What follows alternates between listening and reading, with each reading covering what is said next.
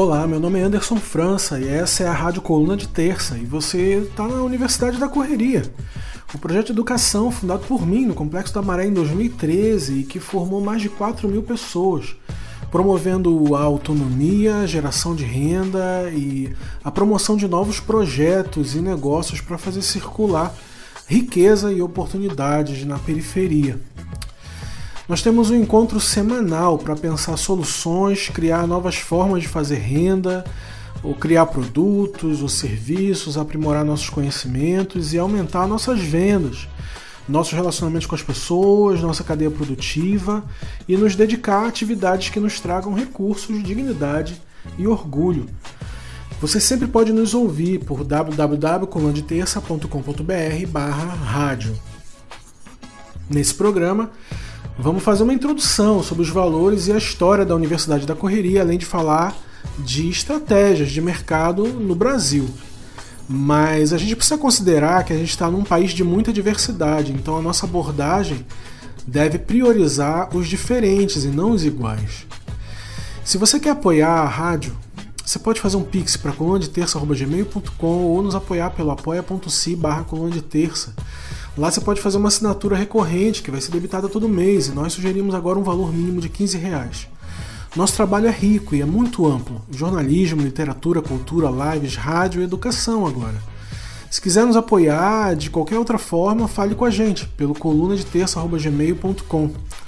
Com a produção de Cíntia Rocha, direto de Lisboa, com o nosso time no Rio de Janeiro e Florianópolis, eu começo o nosso programa e espero poder ajudar você na tua caminhada. Lembrando que você pode fechar o player e continuar fazendo outras tarefas no computador e acessando as redes da coluna de terça. Eu sou Anderson França e você está na Universidade da Correria. E vamos abrir o nosso programa com uma música que me inspirou muito durante muito tempo e ainda me inspira. De Emicida, Levanta e Anda. Essa é a rádio Coluna de Terça, colunadeterça.com.br. Muito bem, um grande abraço para todos os nossos veteranos. Ao todo foram 4.300 pessoas e alunos no Rio, São Paulo e Fortaleza, jovens afroempreendedores que criaram e desenvolveram projetos conosco entre os anos de 2013 a 2018. Você está na Universidade da Correria e eu sou Anderson França, nos estúdios da Coluna de Terça. A gente vai falar sobre a Universidade da Correria, ou sobre a Unicorre. Você já ouviu falar da gente? A gente nasceu em 2013 na Kelsons, que é uma das favelas do Complexo da Maré. Lá a gente deu a primeira aula e foi uma turma com seis pessoas. E para custear as aulas, eu produzi e vendi camisetas. Foram 200 camisetas que eu vendi a 39 reais. E fiz isso para a Universidade da Correria ser autossustentável, não precisar de dinheiro de governo, nem de patrocínio de ninguém. Eu lembro que eu consegui uma doação de peças de, de tecido e uma outra parte eu comprei com um pouco dinheiro que eu tinha. E eu fui fazer essas camisetas na favela de Acari. Costurei e printei lá printei, digo, é, foi o, cinco, o Silk Screen que fala. E aí a gente saiu de, de lá com as camisetas prontas e eu levei no trem, fui até o centro do Rio e comecei a vender para as pessoas. Eu oferecia a camiseta para as pessoas na rua. Eu ia com duas malas gigantes de camiseta, eu falava com as pessoas no Facebook, eu oferecia camiseta para todo mundo, para quem quisesse comprar, e ajudar a formar uma turma no Complexo da Maré, e eu ia conseguir trabalhar por pelo menos dois meses com aquele dinheiro. Foi assim que nasceu a Universidade da Correria. Ninguém queria me apoiar, não tinha dinheiro para me patrocinar. Eu não era nenhuma ONG, eu não tinha nada, eu só era um MEI. E eu queria dar aula. Eu tinha conseguido acumular informações desde 2008, empreendendo sozinho, fazendo coisas na periferia, no subúrbio, na baixada. Eu queria ensinar para as pessoas algumas coisas que elas precisavam saber. Seja desenhar uma logo, seja como lidar com os clientes, seja fazer comunicação do teu projeto. Eu achei que essas coisas eram importantes. Eu disse, bom, eu não sou formado, eu não tenho nenhum tipo de conhecimento formal. Mas também falta uma instituição que fale para quem não é formado. A gente tem o Sebrae, que é uma grande fonte de informação, mas é muito difícil entender a linguagem do Sebrae. Então eu vou começar a dar aula para quem entende a minha linguagem. E foi por conta disso que eu tive vontade de dar aula. Então em 2013 a gente fundou na Maré. E quando a gente fala fundou, parece que a gente fez uma grande festa e deu aula num espaço. Não, a gente deu aula na rua, a gente dava aula no beco mesmo. Demos aula dentro de caminhão, demos aula em, em bar, em boteco, em cima de mesa de sinuca, na casa das pessoas, em igreja, demos aula na igreja Assembleia de Deus lá na, e na Mangueira. Mas em igreja a gente deu muita aula. Onde recebiam a gente, a gente estava dando aula. Mas em 2013 a gente fez uma aula debaixo de um, de um toldo, num caminhão, e foi lá que a gente começou. Em 2014, no ano seguinte, a gente continuou dando aula, é, mas dessa vez na casa que eu aluguei, no Caxambi. Eu falo a gente, porque desde o começo a minha companheira, Sueli Mazeiro, ela teve comigo. Ela veio morar comigo em 2013 no Rio de Janeiro. Eu já tinha feito as camisetas e aí ela entrou na minha vida. E eu perguntei a ela se ela queria andar nas favelas comigo, porque eu venho de favela.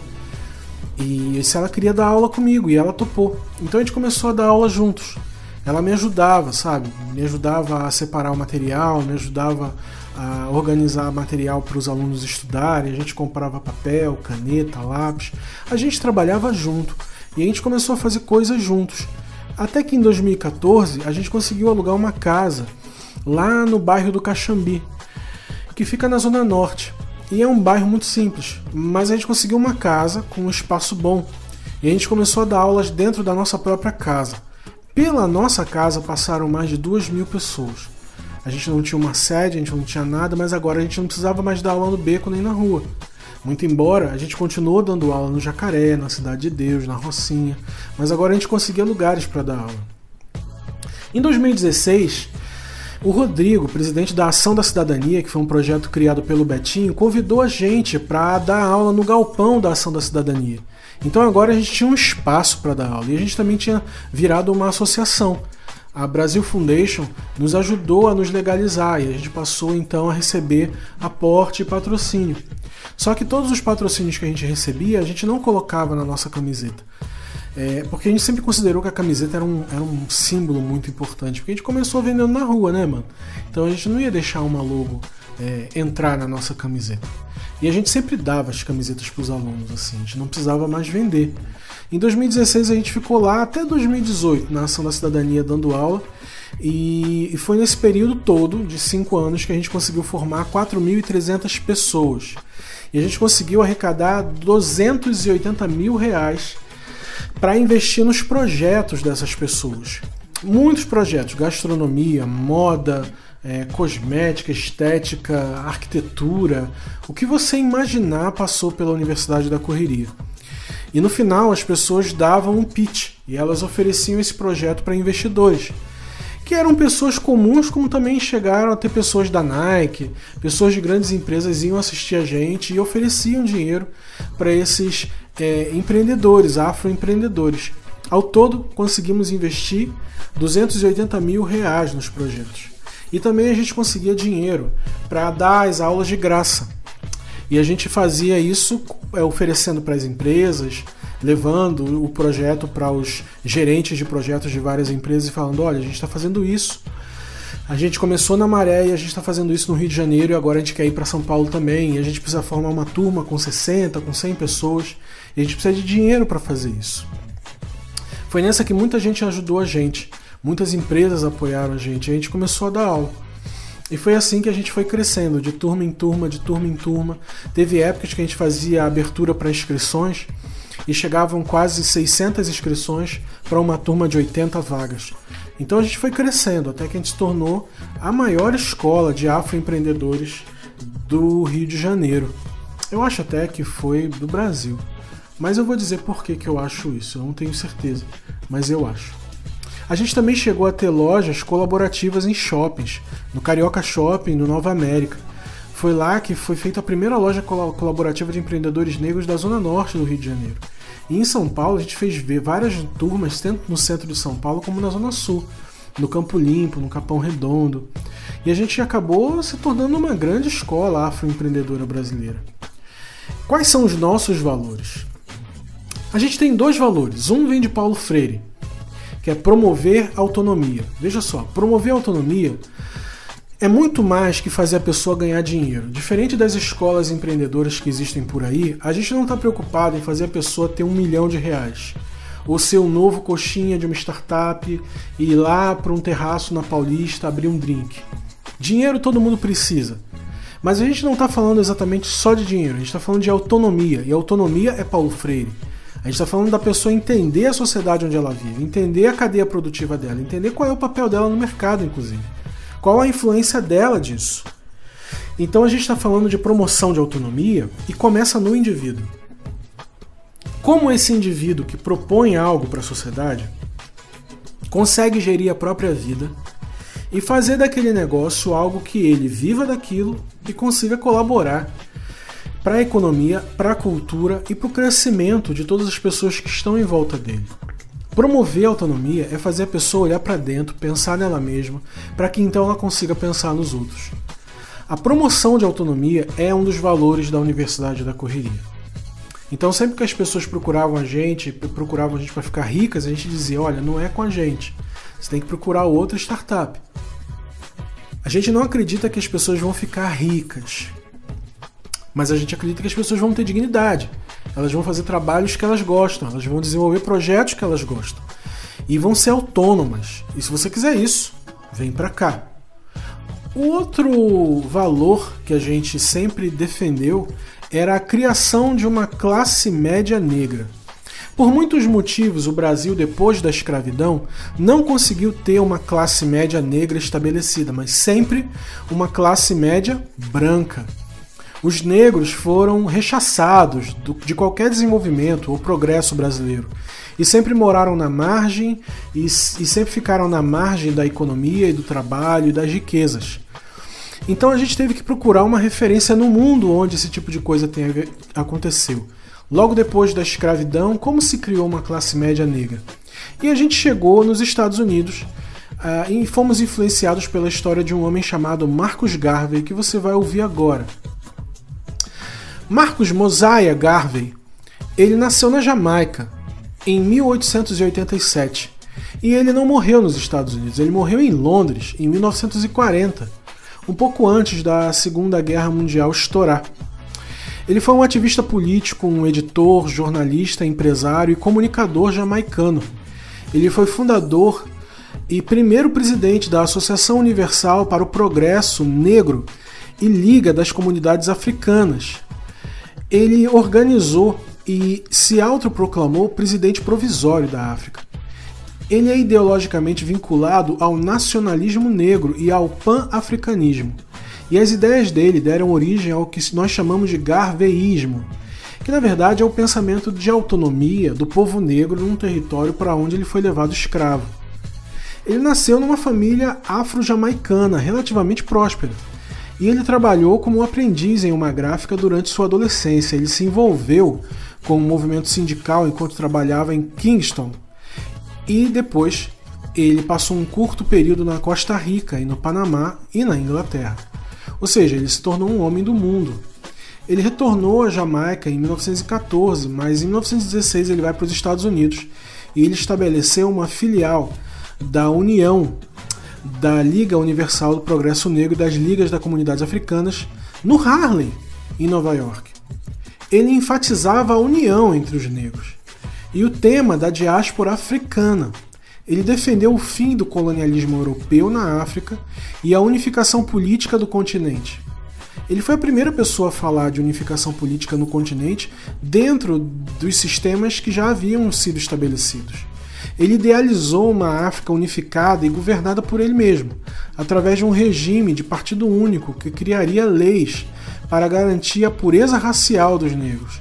Embora nunca tenha visitado o continente africano, ele foi um dos principais idealizadores do movimento de retorno para a África, incentivando fortemente afro-americanos a migrarem para lá.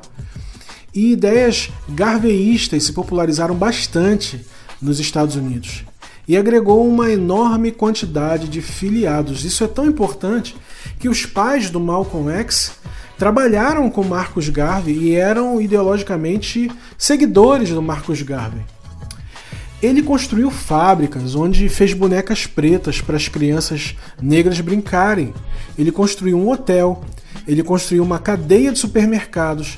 A organização dele tinha a própria empresa de caminhões.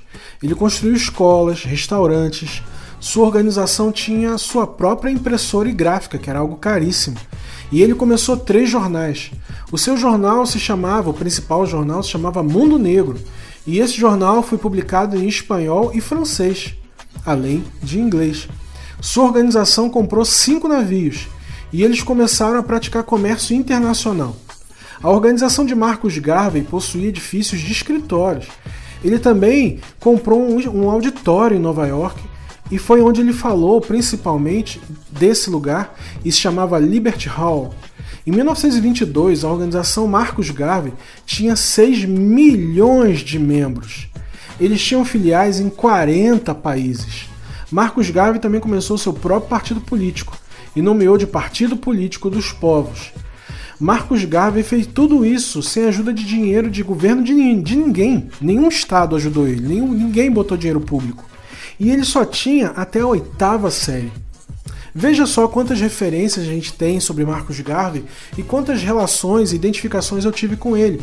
Porque eu também não me formei, porque eu também não tive dinheiro e eu sempre fui um cara de empreender e querer a união do povo pobre povo negro para a gente criar autonomia no Brasil, um lugar onde não se teve possibilidade de se criar uma classe média negra. E o objetivo do Marcos Garvey era criar uma classe média negra nos Estados Unidos. Então a Universidade da Correria se inspira na autodeterminação de Marcos Garvey e a gente passa então a se tornar uma escola que se pauta pelos princípios de autodeterminação de Marcos Mosaia Garvey. No próximo bloco a gente vai falar um pouco sobre a nossa metodologia e começar o nosso curso. Você fica com o Jorge Aragão agora, um clássico, Volta por Cima.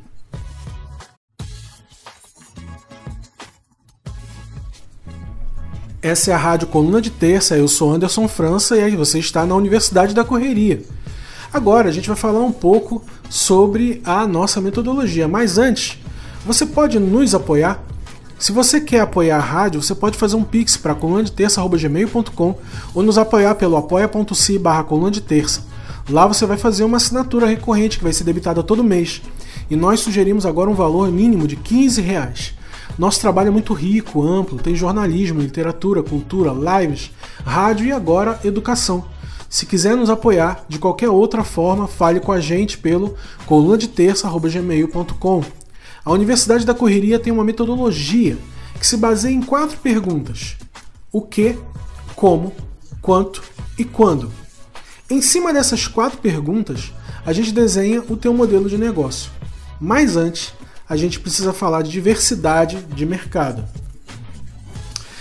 A gente precisa considerar que boa parte dos pequenos negócios vão sobreviver se entenderem o seu público. E essa é a questão. Você entende o Brasil porque o Brasil é o seu público. O que, você sabe sobre o Brasil?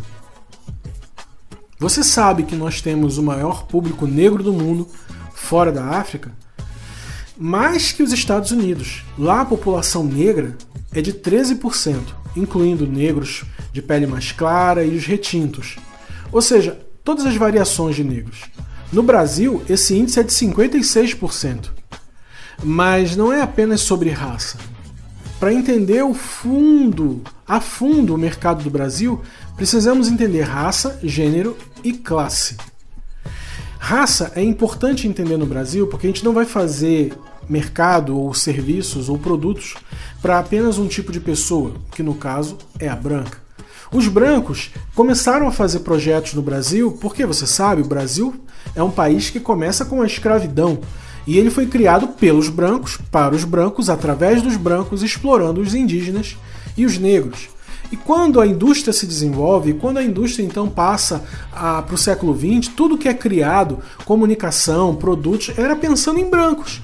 Era pensando naquele ideal de uma pessoa branca, de um homem branco, de uma mulher branca. Não se criava produtos pensando em pessoas negras. A minha geração foi ver a Revlon ou outras marcas de shampoo criando produtos para cabelos negros e crespos, na verdade. Na minha geração que isso aconteceu. A gente começa a ver isso agora, tem 20 anos, se muito. Pensa numa coisa. tão absurda quanto essa. Até nos Estados Unidos já existe desde a década de 30 que empreendedores negros, inclusive, começaram a criar isso. Mas no Brasil, a gente só veio ver grandes marcas falarem sobre isso há 20 anos atrás. Então o mercado ele é criado todo pensado por pessoas brancas e todas as agências de publicidade, as indústrias, os gerentes, as pessoas que tomam decisões, são pessoas que só pensavam num público, o branco. Mas a gente tem que pensar num público que também não seja branco. Você pode incluir o branco, mas você pode ter o negro, o asiático, o árabe, o indígena. Você tem que pensar em todos eles, porque são pessoas que compram não é porque você é bonzinho, ou mal, ou mais aberto ou menos aberto. A gente tem que pensar, essas pessoas têm dinheiro. E dinheiro, que o dinheiro que elas colocam nas coisas é um dinheiro que precisa ser respeitado. Porque vem delas. Elas vão comprar aquilo com que elas se identificam. Então nós precisamos criar produtos pensando nessas pessoas. E eu faço um desafio que você antes de pensar num produto ou num serviço, Faça um exercício de descobrir na tua cidade quantas pessoas negras existem, quantas pessoas não brancas existem. E se são pessoas que moram mais para o centro ou mais para a margem. E que poder aquisitivo você acha que elas têm? Esse é o primeiro desafio, é falar sobre raça no mercado. Mas a gente também precisa falar de gênero. E aí existe uma outra questão. Por mais que você seja aberto sobre raça, você pode ter suas divergências sobre o que diz respeito a gênero. Tem gente que fala sobre raça, mas é uma pessoa extremamente machista e sexista. Tem gente que fala sobre raça, mas não aceita os trans, por exemplo. Então, pelos mesmos motivos, você tem que respeitar o quesito gênero. Existe uma coisa chamada pink money. Inclusive a cantora Anitta, ela é muito acusada de ganhar dinheiro com pink money, mas ela é uma hétera. E a comunidade gay foi falar isso para ela: olha, você faz música, você usa a nossa estética, você se vale do nosso aplauso, mas você não, não respeita a gente quando você faz produtos. Você não fala da gente. Então a gente tem uma coisa que se chama pink money e é preciso que você respeite isso. Pois é. As pessoas trans e as pessoas de todos os gêneros, elas têm também dinheiro e elas querem colocar o dinheiro delas naquilo que respeita o gênero delas. Elas não vão colocar dinheiro numa marca que é uma marca sexista, que é uma marca que odeia pessoas trans, ou que é uma marca que não respeita gênero. O segundo desafio que eu faço para você, na tua cidade ou no teu bairro ou onde você quer empreender, pensa sempre que você não vai empreender, não é aleatoriamente numa nuvem para o mundo comprar na internet. Não. Para o teu produto sair legal, para você criar uma boa coisa, pensa primeiro na tua rua. Pensa nas pessoas que são tuas vizinhas. Pensa nas pessoas que moram no teu bairro. Agora, pensa na cor delas. E agora, pensa no gênero delas. São mais mulheres, são mais homens, é tudo, é gay, é lésbica, é trans. Você já fez um mapa mental dos teus amigos que você tem? Quantas pessoas são mulheres, homens, trans, gays, lésbicas? Pensa nisso e faz um tipo um, uma tabela. Tipo com porcentagem mesmo, sabe? Se você conhece 10 pessoas, são todas heteronormativas, você tem um problema aí. Porque você só vai vender para essas pessoas. E eu sei que você quer vender para todo mundo. Se você quer vender para todo mundo, você precisa dialogar com todo mundo. Você deve ter conhecimento disso. A Barbie, que é aquela boneca que só era uma boneca loura e magra, a Barbie agora faz bonecas de todas as cores. Há pouco tempo, a Barbie lançou uma boneca negra em homenagem a uma mulher da área da saúde nos Estados Unidos que foi fundamental no combate à pandemia. A Barbie da Mattel, que é uma indústria gigante, entendeu isso. Por que, que você não vai entender? Faça essa pesquisa, não só de raça, mas também de gênero. Mas também tem uma outra questão que é muito importante no Brasil: classe. A gente fala de raça, de gênero e de classe. O teu produto pode ser comprado por quem? Ele é um produto de luxo? Será que você precisa criar um produto de luxo para vender? Será que no mundo de 2021, com todas as crises que a gente está tendo ambientais, de recursos, desemprego, pandemia, tudo mais, a gente precisa falar de um produto caro? Teu produto também precisa ser muito barato? Para você descobrir isso, você tem que fazer também uma pesquisa. E eu recomendo muito que você faça pesquisa com quem está próximo de você. Porque se você está próximo de gente que tem pouca grana, provavelmente você também tem pouca grana. E você não pode entrar na ilusão de que você tem pouca grana e vai alcançar gente que tem muita grana. Porque as pessoas que têm muita grana só querem comprar coisas de pessoas que têm mais grana ainda que elas. Então olha para o teu lado, não olha para cima, olha para o teu lado. Que tipo de produto você deve criar considerando o poder aquisitivo das pessoas que estão do teu lado? Eu te proponho então, para começar a nossa série, as nossas aulas, três pesquisas. Primeiro, quem são as pessoas que estão do, do teu lado? São de que cor? São de que raça? São pessoas só brancas? São pessoas negras também? São pessoas não brancas? E de que gênero essas pessoas são? São só heteronormativas como você, mas são de outros gêneros? São de outras afirmações? E por fim, de que classe são essas pessoas? Elas são muito pobres, são pobres, são ricas. Quem são as pessoas que estão do teu lado? Eu acho que a primeira coisa antes da gente falar da nossa metodologia e criar o teu produto, a gente vai ter que antes ter essa pequena pesquisa. E se você quiser fazer essa pesquisa e me mandar, você pode mandar. Manda pro coluna de terça@gmail.com, manda para mim, eu vou ter maior alegria em ler isso, porque eu tô dando aula. E eu gosto de ver o trabalho das pessoas. E manda, porque eu quero saber qual é o teu feedback. E aí é em cima disso que a gente vai criar o teu produto. No próximo programa, nós vamos começar a desenhar o nosso modelo de negócio baseado nas quatro, nas quatro perguntas que a gente fez aqui. Mas eu peço para você apoiar o nosso trabalho. Se você quer apoiar a nossa rádio, pode fazer um pix para colandeterça.gmail.com ou nos apoiar pelo apoia.se barra. Lá você pode fazer uma assinatura recorrente que vai ser debitada todo mês e nós agora sugerimos um valor mínimo de 15 reais. Nosso trabalho é muito rico e muito amplo. Tem jornalismo, literatura, cultura, lives, rádio, educação. Se quiser nos apoiar de qualquer outra forma, fale com a gente pelo colandeterça.gmail.com.